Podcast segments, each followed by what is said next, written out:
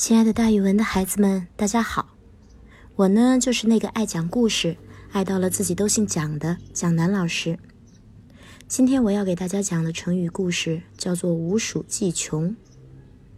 无鼠是一种动物，这个成语比喻才能有限。战国时期，荀子的著作《荀子劝学》中，劝导人们要努力学习。他强调学习要专一精神。切忌自满于一知半解。学成的人要像腾蛇，无足而飞；千万不可像鼯鼠，无迹而穷。那腾蛇和鼯鼠是什么呢？腾蛇是一种龙，它没有脚，可是能腾云驾雾，飞游天际，这就是无足而飞的大本事。而鼯鼠呢，传说中是一种鼠类。虽然说有五种技能，但这五种技能都特别不靠谱。能飞不过屋，也就是它能飞，但飞不过屋顶。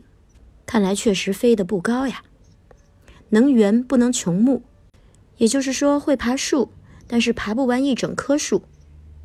接着呢，说它能游不能渡谷，它能游泳，但是渡不过一个河谷。能学不能掩身，它会挖坑。但是挖的坑都盖不住他自己。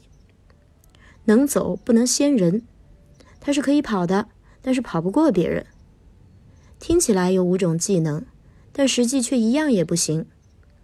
所以我们有了一个成语，叫做“无技之鼠”，或者叫“无鼠五技”，或者叫“无鼠之技”，说的都是一知半解，学的尽是一些不靠谱的技能。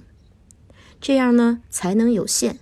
不算是学成，所以后来我们用“无鼠计穷”来比喻才能有限。那孩子们会不会觉得它和黔驴技穷有点像呢？但是黔之驴是一头大动物，可比鼯鼠看起来要强大很多了。好了，孩子们，今天的成语故事就给大家讲到这儿，咱们明天见哦。